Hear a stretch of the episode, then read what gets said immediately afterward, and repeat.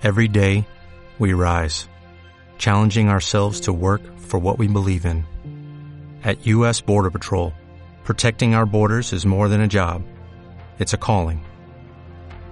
Agents answer the call, working together to keep our country and communities safe.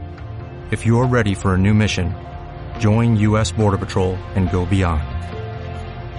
Learn more at cbp.gov/careers. Bienvenidos a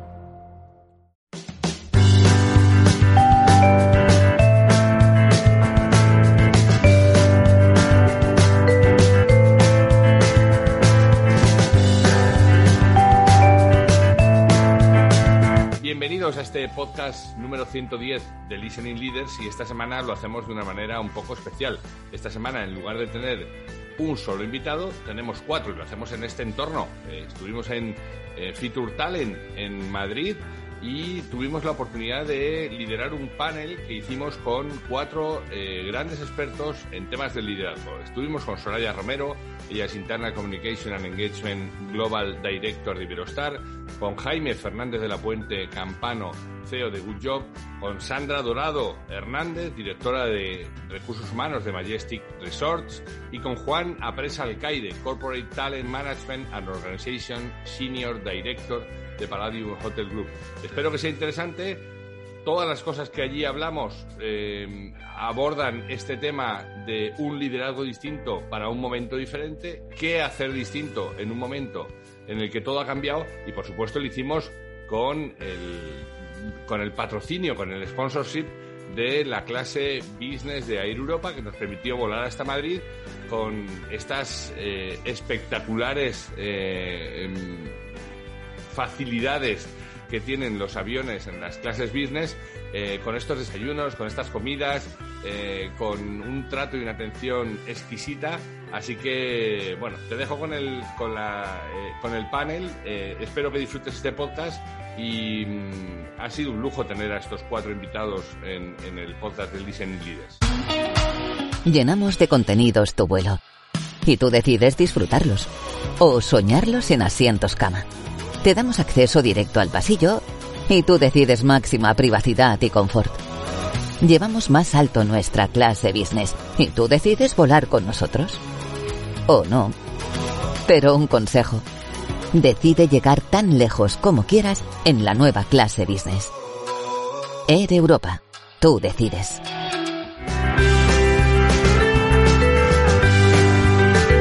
Nos ha dejado unas pequeñas secuelas. Pero cuando yo pregunto a los directivos, oye, entre el 11S y marzo 20, ¿cuál creéis que ha sido el elemento más disruptor? Y todo, todo el mundo me dice marzo 20, sin duda. No hay ninguna duda en que marzo 20 ha venido a cambiar las cosas. ¿no? Entonces, en ese paradigma, si el mundo ha cambiado, mi pregunta es, ¿cómo seguimos dirigiendo a la gente como hace dos años? cómo seguimos dirigiendo de la misma manera, cómo seguimos tratando de volver a una normalidad que ya no va a volver a ser, ¿no? Una normalidad eh, de 9 a 6 o de 9 a 5 y todos en la oficina. Y entonces andamos trampeando que si 3, 2, 4, 1, 60%, ¿no? Entonces, de eso es un poco de lo que queremos hablar, de un, mundo- un liderazgo distinto para un mundo que ya es diferente, ¿no? Entonces, eh, solamente os provoco con una frase que he oído esta semana que me parece buenísima, que es no somos los de antes, somos los de ahora en adelante, ¿no? ¿Cómo construir este de ahora en adelante? Así que si queréis, como no hay un orden preestablecido, pues empiezo con Soraya, bienvenida Soraya Romero. Ella es responsable de comunicación. Los puestos me los voy a ahorrar porque son tan extensos y tan largos y tan pomposos, pero al final es la responsable de comunicación de Iberostar Interna. interna, comunicación interna de Iberostar. Así que bienvenida, Soraya. Eh, ¿Qué hace una chica como tú en un sitio como este? Buena pregunta. Pues, sinceramente, siempre sentí inquietud por el tema de personas, ¿no? El tema de empleados. Y he llegado en un momento, como bien decís, bastante disruptivo. Bastante de tomar decisiones distintas, de tener una visión distinta sobre, sobre lo que nos viene. Porque yo creo que, evidentemente, esta pandemia ha cambiado a las personas, ha cambiado a todos, ha cambiado la forma de hacer, la forma de pensar, la forma de priorizar.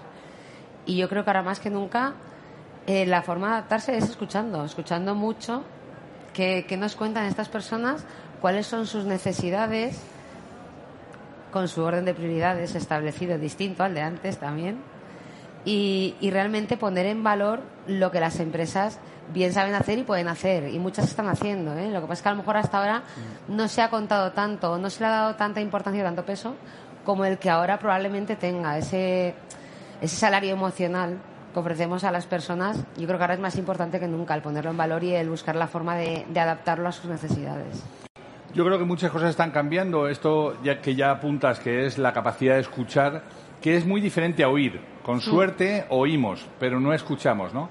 Y para escuchar no se me ocurre mejor eh, cosa que tener una métrica, que preguntar a la gente, ¿no? Y eso es lo que hace eh, Jaime Fernández de la Puente, que él es CEO de Good Job, eh, que ha desarrollado una plataforma para escuchar la voz del empleado, del colaborador y también escuchar la voz del cliente y tener esos reconocimientos implícitos de lo que está haciendo la gente mientras que el cliente aún está ahí, ¿no? Así que, Jaime, bienvenido a este panel. Eh, ¿cómo, están, cómo, cómo, estáis afrontando este cambio y, y, qué es lo que puede aportar eh, Good Job? Pues mira, con muchísima ilusión. La verdad es que toda esta situación que nos ha tocado vivir es, eh, hay que verlo en positivo. A, día de hoy te diría que hay tres pilares que son importantes dentro de lo que está sucediendo hoy en día. Uno de ellos es la importancia del líder. Cada vez es más importante ese líder, pero ese, líder estoy hablando del management, middle management, esas personas con las que humanizan la interacción con las personas. Eh, eso está haciendo que nos sentamos más cerca. Eso sin duda es un elemento muy importante. El segundo es que en esa humanización, por lo menos nosotros humildemente a lo que nos, nos dedicamos es darles tecnología, acceso a la tecnología. Todo el mundo tiene un teléfono móvil, entonces cualquier empleado, eh, ya sea donde trabajes, pues va a poder descargarse la aplicación de esa empresa y va a poder, sobre todo, trabajar en tres pilares importantes, que son la comunicación, como bien dice Soraya, que es que es fundamental hoy en día el saber qué está pasando. El segundo es el reconocimiento laboral y nosotros somos la única plataforma a nivel mundial que permite eh, dar las gracias a un empleado como cliente y de manera directa, pero a nivel digital, por supuesto, esas hojas de agradecimiento, si quieres. Eso acaba teniendo un impacto en la motivación importante y acabas captando mucho data. Ese reconocimiento también lo permitimos entre compañeros. Entonces, imaginar la cantidad de data que estás eh, generando por parte de los empleados y por parte, de, y por parte del cliente. Y otro de los puntos, sin duda, fundamentales es el feedback. El feedback. A día de hoy hemos vivido. La gente vive estresada. Todos vivimos estresados. Y hace dos años leí un artículo que me impactó, por eso decidí montar Good Job, donde las dos principales eh, causas de estrés de los empleados uno de ellos es no conocer tus objetivos. Siempre estás pensando que te van a despedir porque no sabes que estás haciendo bien tu trabajo. Entonces, cuando te ponen unos objetivos y te los miden de una manera continua, pero ya no la típica evaluación de desempeño, sino hablas más de competencias blandas, hablas de otras métricas que son mucho más importantes hoy en día, pues eso acaba, acaba impactando en, en tu desempeño, en tu productividad y sobre todo en tu motivación, que es a lo que nos dedicamos en Good Job. Una de las, de las empresas con las que yo he trabajado eh, que tiene muy claro que la, el negocio de la hotelería, el negocio del turismo en general, solo se puede hacer si cuidamos a las personas, ¿no? Si cuidas a las personas, ellos cuidarán de tus clientes. Es Majestic y eh, hoy tengo el placer de, de, presentaros a Sandra Dorado, ella es la directora de recursos humanos del grupo, del grupo Batle, que es Majestic eh, Resorts. Eh, Sandra, tú, tú estás lo que cómo tenemos que trabajar y esa comunicación permanente de escucharles, de nosotros contarles, de, de, estar a través de la formación o a través de distintas herramientas como, como eh, la que tiene Jaime, eh, poderles transmitir a, las, a, a nuestros colaboradores, a nuestros compañeros colaboradores, la importancia que tienen ellos en, en, que las cosas salgan bien. Entonces yo creo que ese es el, foco de la motivación para las personas, ¿no? Si es difícil aprender a hacer cosas nuevas, yo creo que es mucho más complicado desaprender aquello que te hizo grande. ¿Y, y por qué digo esto? Pues porque tenemos aquí a Juana Presa, él es el director del desarrollo de talento, sé que también tienes un nombre ribombante, ahora me lo dices, pero de, del grupo Palladium, y ellos se hicieron eh, muy famosos en los últimos años antes de la pandemia por The Palladium Way. Fue un ejemplo, no fue una, una forma de entender eh, esta cultura de los, de los, colaboradores. Y claro, llega la pandemia y de repente el The Palladium Way, eh, ¿qué pasa? Se adapta, se ajusta, se reinventa? ¿Qué, habéis tenido que hacer con, cuando alguien tiene una cultura tan marcada? ¿no? Bueno, bueno, en primer lugar, gracias por la invitación. Como siempre, es un placer. Eh, ha evolucionado, ha, evolucionado. Yo creo que, que la pandemia, si, mm, si algo nos ha traído, yo no diría tanto que ha sido disruptor en muchos temas o bien ha hecho cambiar algún rumbo, pero sí ha sido un acelerador. Cuando hablamos de modelos de liderazgo, de modelos de competencias, de... yo creo que era algo que ya, digamos, estaba en el mercado, había una tendencia, pero la pandemia lo ha acelerado todo todo. lo que antes era deseable, ahora un, liderazgo adaptable, democrático, que proporciona feedback, luego con todo el tema restricción, pandemia, teletrabajo, ahora ha pasado a ser algo necesario, no deseable. Em, con el tema también competencial ha pasado lo mismo, ahora lo, que antes era deseable, ahora ya es algo que necesitamos. Yo creo que la pandemia también ha, dotado eh, de pragmatismo a la tecnología yo creo que siempre se cae antes, eso lo, lo, estuvimos hablando, ¿verdad? De, esa tecnología siempre en vacío. Eh, o necesito esta herramienta o es muy atractiva, es muy potente, ¿no? Yo creo que, que la pandemia ha dotado de pragmatismo. Necesito esto porque tengo esta necesidad, porque esa es mi estrategia y voy a adoptar tal solución. Y en cuanto al programa cultural, pues ha cobrado más, fuerza que nunca, ha sido más necesario, ha sido más necesario que nunca tener nosotros el, programa cultural estaba unido a una forma al final comportamental en la empresa, eh, unos valores, una misión, una visión, algo muy importante como es centrar un tipo de liderazgo. Entonces ese tipo de liderazgo cargado de ciertas competencias lo que ha hecho es cimentarse aún más con la pandemia. Yo creo que todos hemos tenido que acelerar y siendo honestos, que eso también lo hemos hablado, eh, empresas como dentro del sector turismo, que evidentemente no van al mismo nivel que una consultora, que una farma y, demás, pues han tenido que vivir esto con una marchita más, digamos. Entonces sí, yo diría que ha sido un, acelerador total la pandemia. Ahora una pregunta para los cuatro, cualquiera que quiera, para no, no seguir de esta forma tan, tan rígida en, el orden de la palabra. Eh, nosotros venimos entrenando a los líderes porque al final alguien ha hablado de los mandos medios. La, alta dirección de las empresas tiene los objetivos claros, sabe dónde quiere marchar.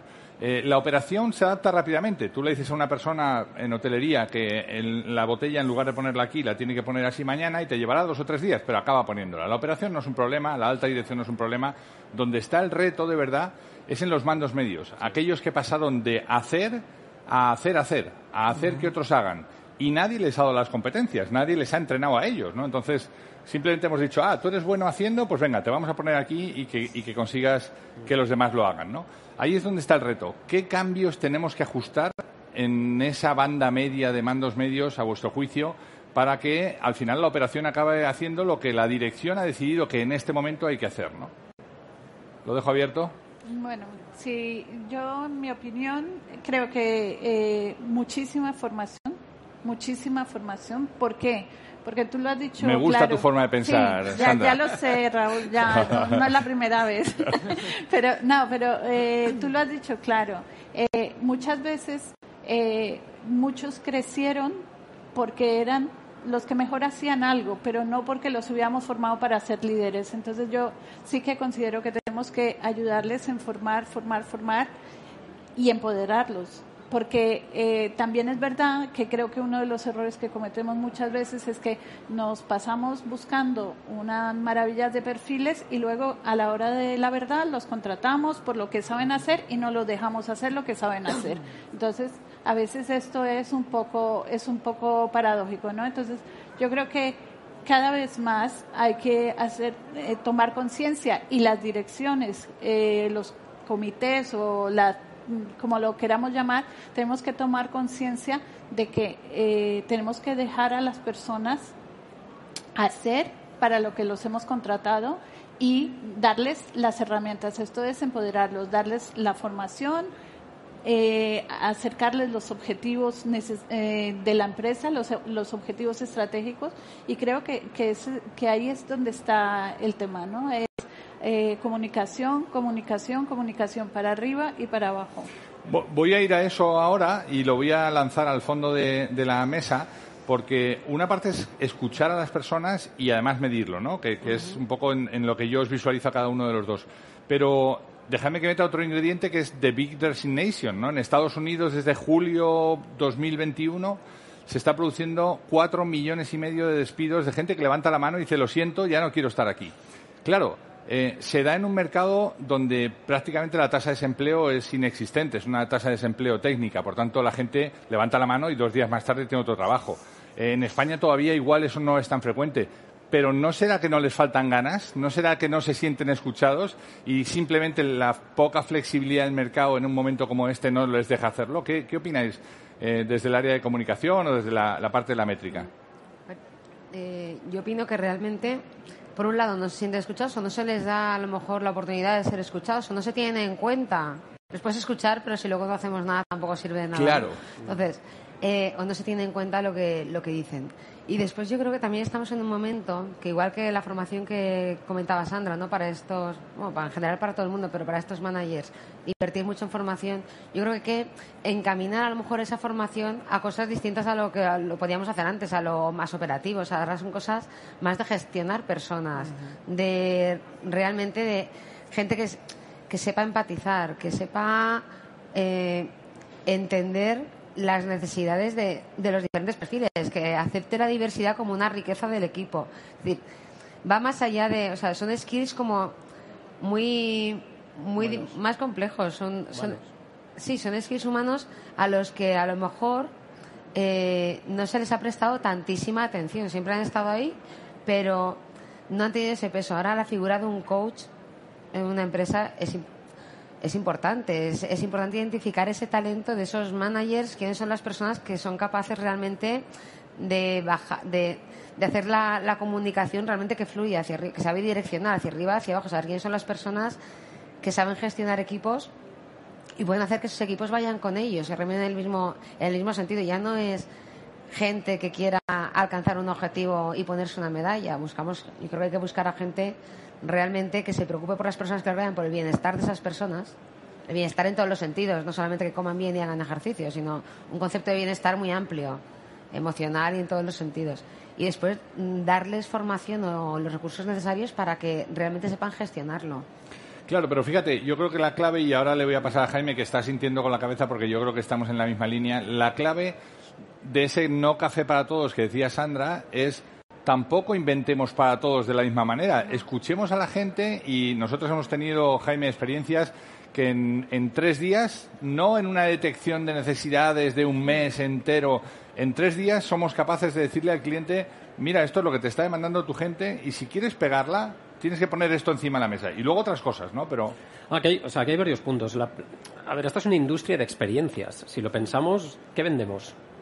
Experiencias. Personas atendiendo personas. Claro, y a ver, todos los hoteles son bonitos. La verdad que la manera de diferenciarse hoy en día es bastante más compleja y donde realmente puedes generar una experiencia wow, diferencial con el cliente, es desde el lado de la experiencia de las personas, de tus empleados. Entonces, aquí hay una frase que a mí también me gusta mucho, ¿no? que se dice que te contratan por tus competencias profesionales y te despiden por tus competencias blandas. Y es así. Tú lo has dicho, fichas a gente muy buena, pero de repente a lo mejor no sabe comunicar, no es empático, no es líder. Ese tipo de competencias, el poderlas medir, es importantísimo. Pero no estoy hablando de una medición anual, eso se ha acabado. Ya tenemos la tecnología suficiente para hacerlo de manera mensual o trimestral. Ya trabajamos con un montón de empresas. O just in time, cada vez que ocurre algo. Exactamente, el feedback continuo, ¿no? Que estábamos hablando antes. Pero esto lo que deriva es en una gestión del data, que luego lo que hay que hacer es actuar, hay que activar. Y aquí es donde también la formación ha cambiado. Porque la formación eh, ¿conocéis Netflix? ¿Os suena, no? Pues todos consumimos Netflix y es cuando yo quiera, donde yo quiera y como yo quiera, ya puede ser en el autobús, en el metro, y que yo pueda acceder a contenidos, microcontenidos de píldoras, ¿no? que, me mantengan formándome constantemente para eh, bueno, pues resolver todas esas carencias que se han detectado en ese análisis, creo que sin duda es una muy buena práctica para poner en marcha y que eso te ayude, sobre todo uno de los objetivos que decíamos antes, que yo que quiero como profesional, sé que no me podéis pagar más, está claro, pero por lo menos ayúdame a ser mejor profesional y a ser mejor persona incluso, para el día que me vaya, porque algún día me voy a ir, pues que esa reputación vaya conmigo. Eso tú lo conoces bien, Raúl. Eh, nosotros el, objetivo de que un cliente te pueda dejar reviews sobre tu trabajo de manera particular y que cuando te vayas te los puedas llevar, eso tiene un impacto absolutamente brutal en la productividad y en el buen hacer de los profesionales durante su estancia. Para, para todos los que queréis saber más acerca de esto, hay una mañana en Capital Radio a las 10 de la noche. Eh, yo tengo un programa en Capital Radio todas las noches que es Líderes Globales eh, Jaime es nuestro invitado mañana, así que mm, la cita es eso. Eh, Capital Radio, a las 10 de la noche podréis saber mucho más sobre esto.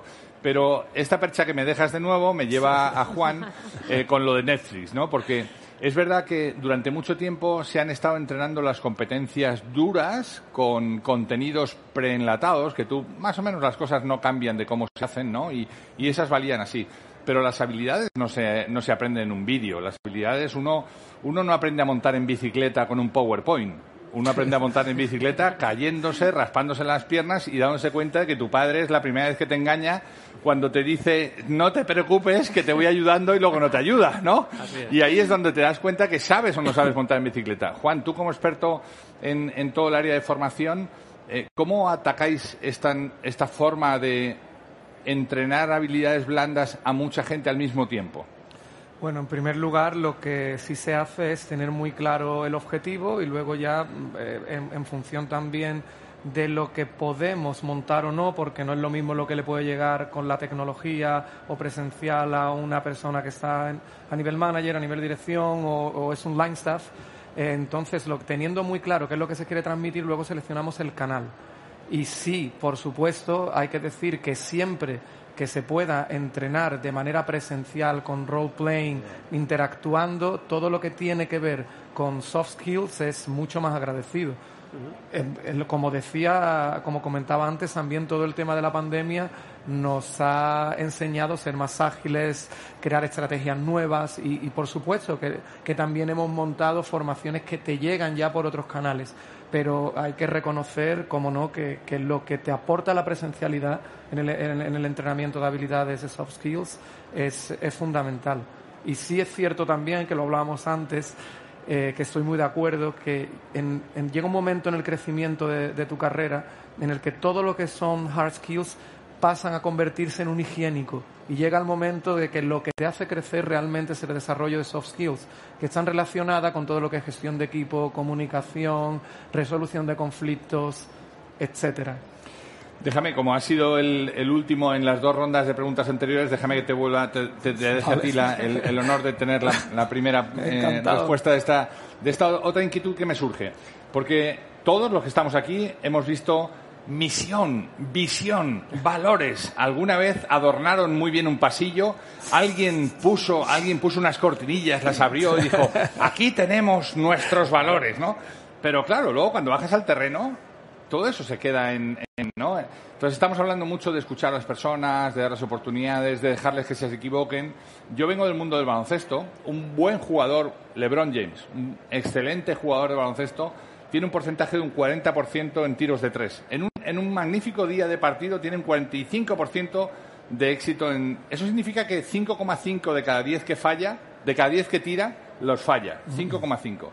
Claro, en la empresa una cosa es la misión, la visión y los valores. Aquí creemos en las personas y a la primera de cambio te dan un zambombazo y te sacan para afuera, ¿no? O sea, si hubiéramos sacado a LeBron James por cada vez que falla, estaríamos muertos. Pero en la empresa el, error se castiga eh, y no se convierte en aprendizaje, ¿no? ¿Cómo se puede hacer esa transición? Eh, te diría que en según qué empresa. Bueno, bueno, estamos hablando de otras empresas. Por supuesto, no pasa en Palladium, no, pasa en Majestic, no pasa. en Iberostar, por supuestísimo en Good Job. Pero en otras por ahí en donde a la primera que te equivocas te dicen te pillé, ¿no? A ver, honesta, honestamente depende muchísimo de lo que sea la cultura de empresa, el modelo de liderazgo, qué tipo de importancia dan a la formación. Una empresa que vaya por un modelo cultural determinado, por un liderazgo, digamos, más democrático, más desarrollador y demás, eh, lo que hace es considerar el error parte del aprendizaje.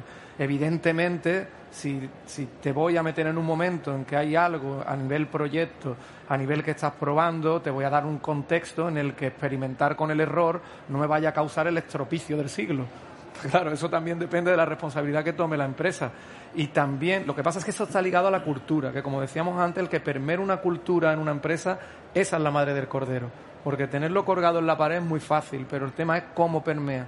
¿Cómo hago que todos los líderes de mi, empresa realmente se adhieran a ese modelo de liderazgo? ¿Cómo hago que toda la formación que me sirve como palanca realmente me asegure que está surtiendo efecto? Eh, ¿Cómo me aseguro que todo lo que tome como reskill, upskill y demás realmente está impregnando toda la estructura? Ese es el tema y sobre todo también la responsabilidad de la empresa con esas personas. Por ejemplo, dentro te puedo hablar ya de la nuestra, no de otras, el tema es muy claro. Ya sabes que si no sabes algo yo te voy a enseñar, si no puedes hacer algo, yo te voy a ayudar, pero si no lo quieres hacer, te voy a extrañar. Vamos a hablar. te voy a extrañar. Pues así. Sandra, eh, vosotros también tenéis presencia en dos países con dos culturas semejantes pero muy distintas, como son México y República Dominicana. Y a todo esto que estamos hablando hay que hablar de la localización, ¿no? Este local del que hablábamos, ¿no? Tú puedes tener un concepto global de empresa, pero luego no es lo mismo tratar con mexicanos que tratar con dominicanos, que tratar con jamaiquinos, ¿no? ¿Cómo, cómo hacéis desde Majestic esta adaptación? Pues mira, eh, nosotros, eh, la verdad es que somos una empresa relativamente joven, ¿no? Eh, como nosotros. Porque, sí, exacto, como nosotros, pero, pero más joven aún. Y nuestra experiencia ha sido mucho más tiempo en Dominicana, con lo cual mm, aprendimos con ellos muchas cosas, pero efectivamente al cambiar de país, al haber entrado en México, hemos tenido que aprender rapidísimo de cómo es una cultura totalmente diferente, donde eh, aunque hablemos castellano, porque lo hablamos todos, eh, no, no, no decimos lo mismo. No decimos lo mismo porque además eh, la manera, los valores que tiene cada una de las sociedades son diferentes. Entonces, yo creo, eh, lo, que, lo que hablamos antes es escuchar, escuchar y aprender y entender esa cultura. Eh, nosotros, bueno, al ser una empresa española, pues evidentemente también tenemos nuestra nuestra idea de cómo deberían ser las cosas, pero eh, nos hemos dado cuenta que muchas veces tenemos preconcebidas cosas que en los países no funcionan. Ha costado, pero, pero bueno, es adaptarse, ¿no? Yo creo que esto es como todo, o sea, te tienes que adaptar, ellos se adaptan a ti, pero tú más te tienes que adaptar a ellos, ¿no? A, los colaboradores de otros países. Y luego, yo creo que ya no solamente es el tema de las culturas de los países, es un tema también generacional totalmente, porque yo estoy segura que los jóvenes dominicanos de hoy no son los que hubo hace 20 años o 30, ni los jóvenes mexicanos son los que hubo hace 20 años o 30. Entonces, eh, ahora tenemos muchísimos más factores de tenernos que adaptar, ¿no? Entonces, eh, hoy en día, por ejemplo, temas como el DAY, eh, son temas eh, que se tienen que tratar, se tienen que tratar en cada uno de los países que tienen concepciones totalmente distintas a lo que es Europa, ¿sí? Y, y tenemos, tenemos que abrir la mente y entenderlo, aprenderlo y ser capaces de gestionar con, con, esas condiciones, ¿no? Entonces, en eso estamos nosotros haciendo esfuerzos por hacerlo lo mejor que podemos, porque la verdad, el manual no lo llevábamos. Qué importante que haya venido Soraya, porque en la parte de comunicación, ¿no? que es de lo que estamos hablando, eh, se dan dos factores. La parte de, eh, comunicar, de hablar, ¿no? de, decir eh, desde la organización hacia afuera en qué cosas tenemos que estar, en qué proyectos. Y es, es lo como tradicionalmente se ha venido em, consolidando un departamento de comunicación interna en, oye, agarro este mensaje de estrategia, lo pongo de manera que me puedan entender en todos los destinos y lo pero la otra parte de la comunicación, que es la escucha, también cae dentro de comunicación. ¿Cómo estáis escuchando vosotros a vuestra gente en el grupo Iberostar para conocer estas inquietudes? A ver, nosotros tenemos, como todo el mundo, ¿no? El típico buzón de sugerencias que... Que, eso es lo más moderno en antigüedades, por cierto. antigüedades.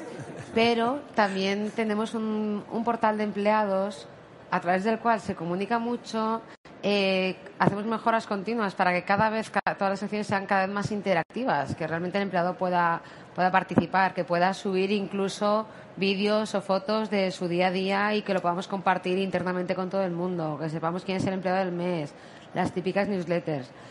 Después sí que trabajamos, por ejemplo, el tema de encuestas de clima es fundamental.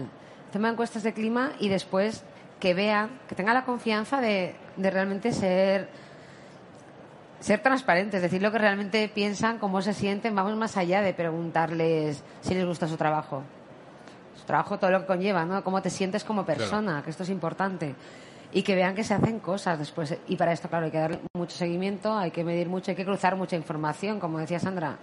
No es lo mismo culturalmente un país que otro. Las prioridades de un hotel no son las mismas que de otro. El perfil de cliente que tiene un hotel es distinto de un hotel a otro. No es lo mismo un hotel de cuatro estrellas que un hotel de cinco.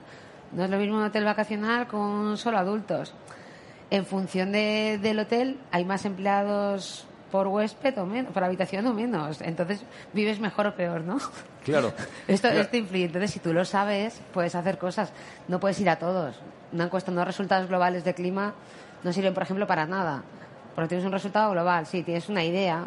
Si luego te bajas y te coincide todo el top, vale pero hasta cuando llegas al hotel es distinto. Entonces, esto es que conlleva muchísimo seguimiento esta escucha, que realmente se active y que después haya gente allí que se preocupe de, de lo que desde arriba se lanza una encuesta global, que luego tengas un equipo allí de personas que realmente se preocupan de dar, de dar respuestas o resultados, de hacer cosas. Y la parte del feedback, también tenemos una herramienta de, de feedback y ahora mismo se ha lanzado ya una fase de evaluación este año y se está haciendo formación a mucha gente para aprender a dar feedback. Lo que comentabas antes de si no lo haces bien, te hecho, no. Es aprender a dar feedback. El feedback tiene que ser constructivo. Tú puedes tener, haberlo hecho mejor, haberlo hecho peor. Si lo has hecho mejor, fantástico. Vamos a aprender de esto y vamos a hacer que los demás que no lo saben hacer igual, pues sepan de tu experiencia y cómo lo has hecho porque nos puede ayudar. Si lo has hecho peor, ¿cuál es el motivo? No, vamos a buscar la solución para que la próxima vez esto se mejore. Y se trata un poco el feedback también, que esto lo estamos fomentando mucho. Bueno, no hay nada. Dime. que, es fundamental en este sentido también, además de habilitar canales en función también de, nivel organizacional, porque es verdad, el buzón es, es muy antiguo, pero es verdad que a nivel line staff, por ejemplo, es de lo que mejor funciona. Entonces, claro, no hay que desestimar ningún canal. Y luego, fundamental es entrenar a los líderes y managers de que una de sus responsabilidades es escuchar y dar feedback que ese es, es, es, otro gran tema, ¿no? Que muchas veces es como que no, eso es responsabilidad de recursos humanos. No, recursos humanos te va a dar las herramientas, pero recursos humanos no es omnipresente. Eso es responsabilidad de cada manager y de cada líder. Y yo creo que eso es fundamental y muchas veces no se toman de, cuenta. Decía del buzón como, o sea, desde luego es un canal de donde te llegan, ¿no? anuncios que son más antiguos. y también los usamos mucho, ¿eh? Pero el tema del, el, tema del buzón ese que se abría una vez a dos meses, ¿no? A, a, ver lo que había caído ahí, si es que había caído algo y quitabas las telarañas. Porque luego no hay nada más decepcionante que aquellas, eh, aquellas mejoras que tú has propuesto nunca se lleven a cabo.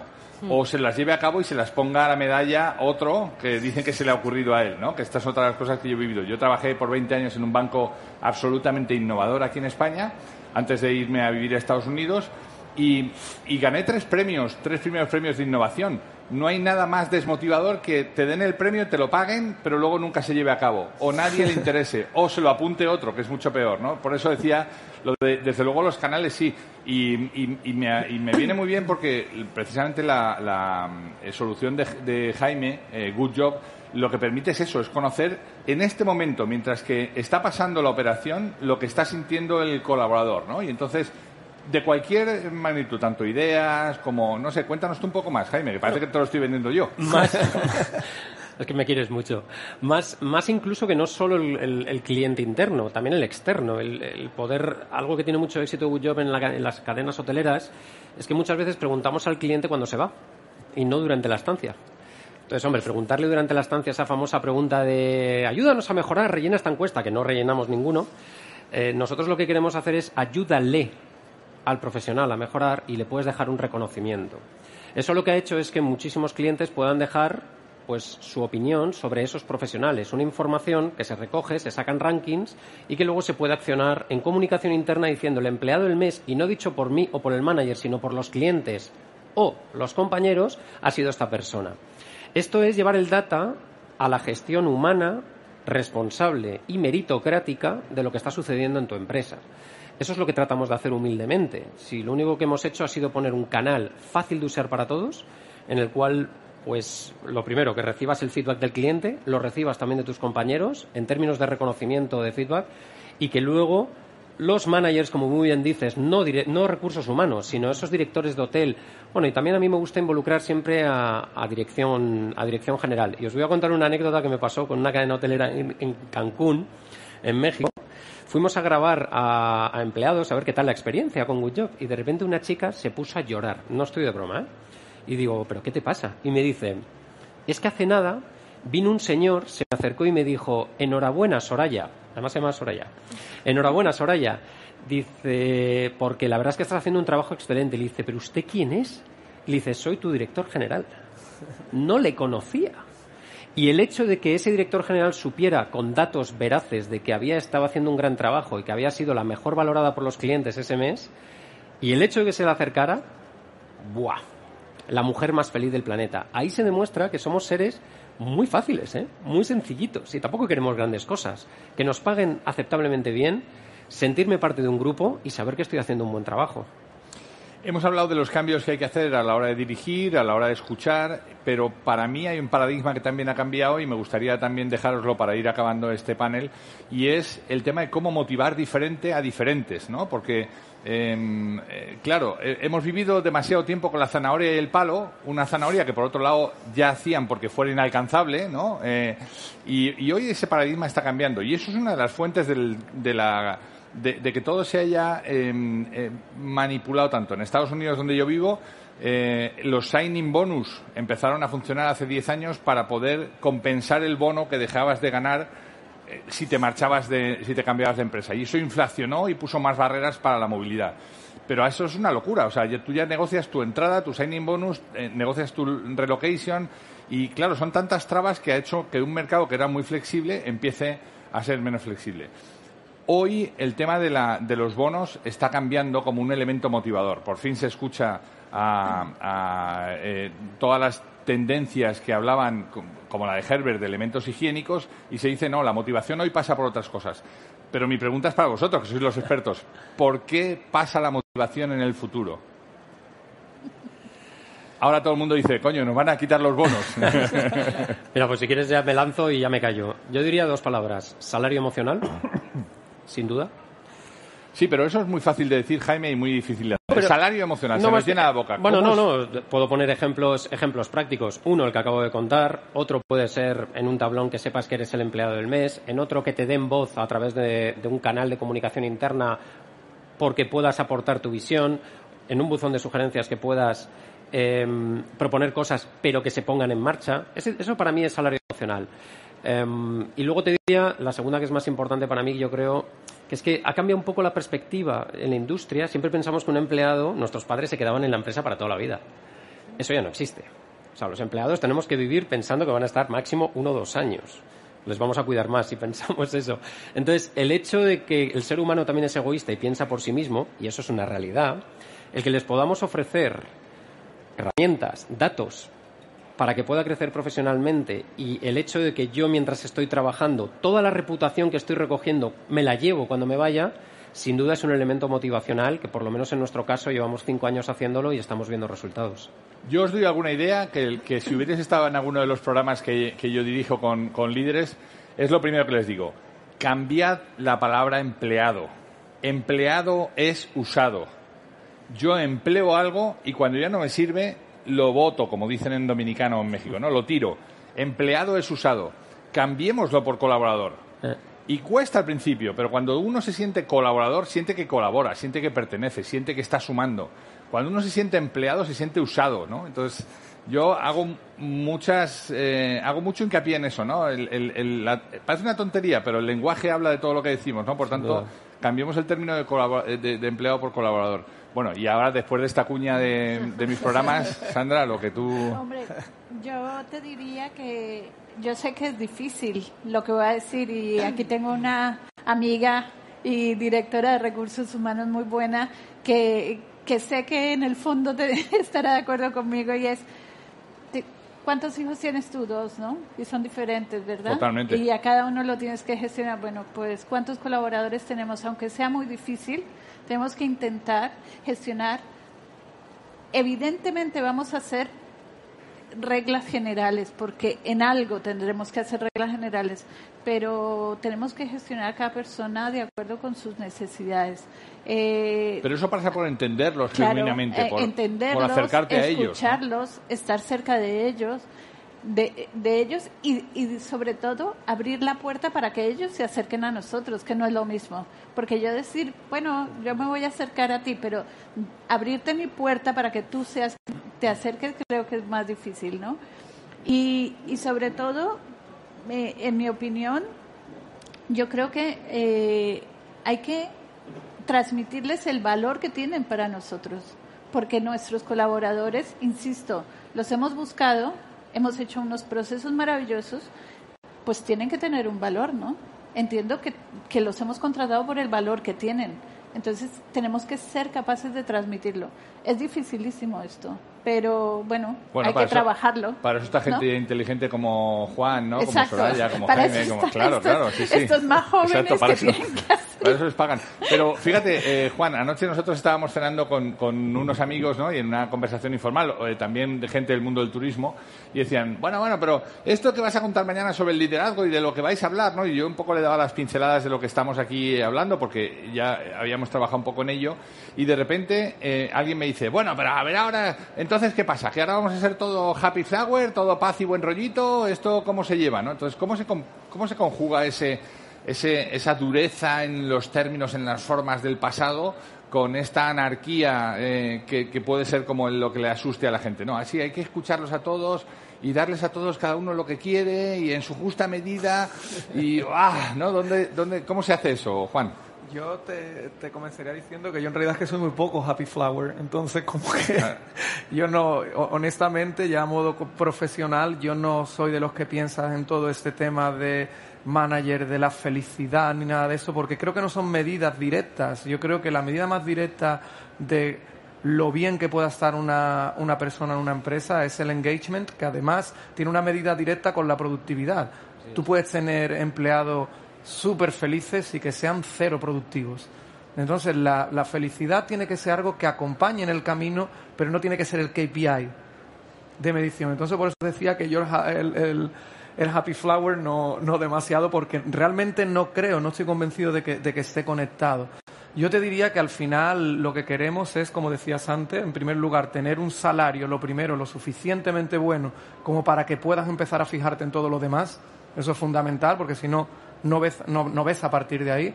Luego, crear un entorno, digamos, relacional positivo que nos permita crecer en una cultura que practica el reconocimiento. yo creo que lo principal, además, cada organización tiene su ideal de líder que tiene que estar ligado a su cultura, eso es fundamental. Yo creo que dentro, por ejemplo, de la nuestra, un líder desarrollador es lo, es lo, es lo ideal y principal. ¿Por qué? Porque el que sea desarrollador es una competencia, digamos, cluster que incluye otras tantas competencias. Si yo te estoy desarrollando, significa que estoy dándote un feedback continuo, me estoy preocupando por tu crecimiento, también estoy unido a ti a un nivel más emocional dentro, por supuesto, del cambio laboral. Entonces, eh, es posible, es posible combinarlo, pero la empresa debe tener muy claro qué tipo de líder busca. Soraya.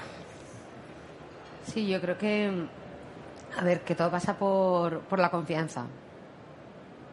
Por la confianza y la coherencia. O sea, que realmente la gente sienta confianza hacia, hacia sus rodeado de los compañeros que, que, tiene, por el jefe que tiene, por los objetivos de la empresa, porque tiene un plan de carrera predefinido y sabe hasta dónde puede llegar y cómo tiene que llegar hasta ahí. Es decir, tiene unos objetivos claros, tanto personales como departamentales, que le den tranquilidad. Yo lo venía hablando con Pere, que es compañero, veníamos en el avión y le decía, para mí todo pasa porque tú te vayas a tu casa y tengas paz mental en tu tiempo libre.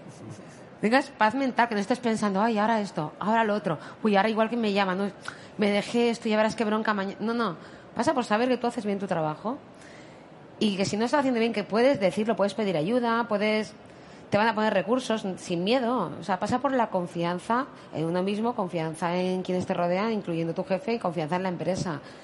Y para esto, pues claro, cada colectivo es distinto, lo hablamos de las generaciones, cada generación pide unas cosas. Ahora con el teletrabajo, evidentemente, pide más teletrabajo la gente joven que la gente con edades a lo mejor más antigüedad en la empresa. Entonces, mm, hay que saber adaptarse. Evidentemente estoy con Juan, que esto no es aquí. Somos todos, venga, ¿qué quieres? Carta a los reyes. No, hay que ser coherente también, ¿no? En lo que damos con respecto a lo que pedimos, lo que ofrecemos. Tiene que haber un poco de equilibrio y no es fácil, pero sí que puede haber unas bases y luego con unos buenos líderes que trabajan un buen feedback, una buena herramienta y le hacen un buen seguimiento continuamente, van encaminando a cada uno, ¿no? van desarrollando a cada una de las personas. Yo creo que pasa por ahí, ¿no? por esa confianza de, ver que tu trabajo tiene sentido para, para la empresa en la que trabajas, tienes todo claro y que no te vas a caer solo. Eh, déjame que acabe contigo, porque ya me han avisado que, estamos a punto de acabar. Entonces, tenemos cuatro minutos para hacer eh, casi casi un titular con una práctica muy americana también que me gusta mucho, el so what, ¿no? Sí, hemos hablado de muchas cosas, ¿no? Pero bueno, ¿y entonces qué, no? Entonces, Soraya, tienes tu 30 segundos de gloria para so what. ¿Con qué nos quedamos? ¿Cómo hacemos, cómo empezamos a dirigir de una manera distinta en un momento diferente? Y bueno, es lo que hemos dicho desde el principio. Al final se trata de esa paz mental ¿no? a, los colaboradores. Y después hay una cosa que, bueno, que aquí, esto sí yo lo dije en una presentación no hace mucho, dije, tenemos muchísima información de nuestros clientes porque no tenemos la misma de nuestros colaboradores. Sabemos cuando compran qué les gusta, qué habitación quieren, eh, a qué hora comen, si van con niños, si van sin niños, a qué hotel Pero nuestros colaboradores no sabemos tanto. Y tenemos herramientas para. Tenemos la posibilidad de, de tener herramientas para conseguirlo y que eso nos ayude a tomar las mejores decisiones para desarrollarles. Pues Jaime, por orden. Pues, a ver, sí. Yo diría eh, dos palabras, productividad y motivación desde tres pilares básicos. Feedback, comunicación y reconocimiento. Sandra, tus 30 segundos de, de So What. Vale, yo creo que eh, efectivamente estoy de acuerdo con Soraya, hay que aportar coherencia y sobre todo eh, creo que hay que acercarnos a los colaboradores, hay que abrir la puerta, hay que estar con ellos y entenderlos y eh, definitivamente eh, intentar trasladar los objetivos para que ellos encuentren la razón real de lo que su trabajo aporta a la organización. Anda que no has dicho, anda que no has dicho poco, coherencia, que lo que haga y lo que diga se parezcan ya no que sean iguales, ¿no? Que lo que pone en el pasillo de los valores y luego cómo actuamos se pueda parecer un poco, ¿no? Te, te tú, me pediste, quiero ser el último. Digo, Juan, naturalmente puede ser Solo el último. Solo voy si soy el último. Exacto, exacto. Eh, nada, yo te diría tener muy claro en primer lugar que, cuál es el objetivo estratégico de la empresa, qué quieren conseguir, qué cultura quiere que impregne todo ello y desarrollar líderes que nos ayuden a impulsarlo.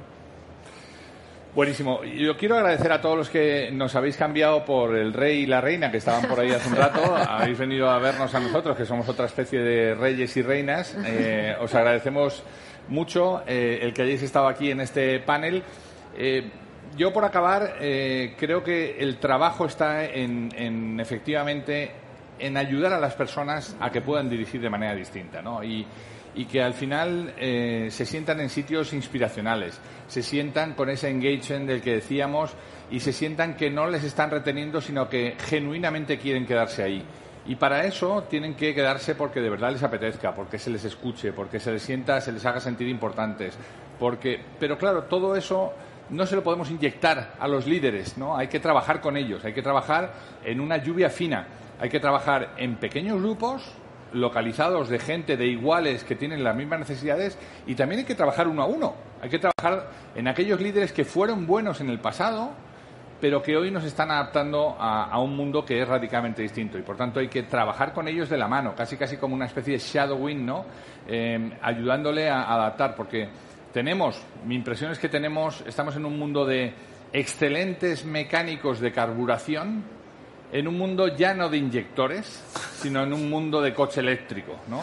Y tenemos a gente con el martillo, con la, ¿no? Con, con, todo el, han sido buenísimos con la llave inglesa y de repente dices, no, mano, es que esto no va de esto, ¿no? O sea, los coches ya van con, con baterías de pilas, ¿no? Y, y claro, eh, con algunos se va a poder hacer la transición, pero hay que empezar con ello, ¿no? hay que empezar acompañándoles a, eso. Así que quiero agradeceros mucho este tiempo que nos habéis dedicado, vuestras experiencias, vuestros conocimientos y a vosotros por haber estado aquí. Este aplauso es para vosotros. ¿eh?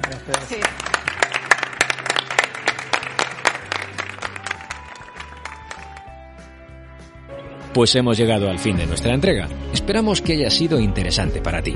Si quieres saber más de lo que hacemos, escuchar entregas anteriores o leer las entradas del blog, no dejes de entrar en depersonas.com. Nuestra promesa de valor es ayudar a las empresas en sus procesos de cambio con quienes los hacen posible, que no son otros que las personas. Te esperamos en la siguiente entrega en De Persona Radio. Hasta entonces.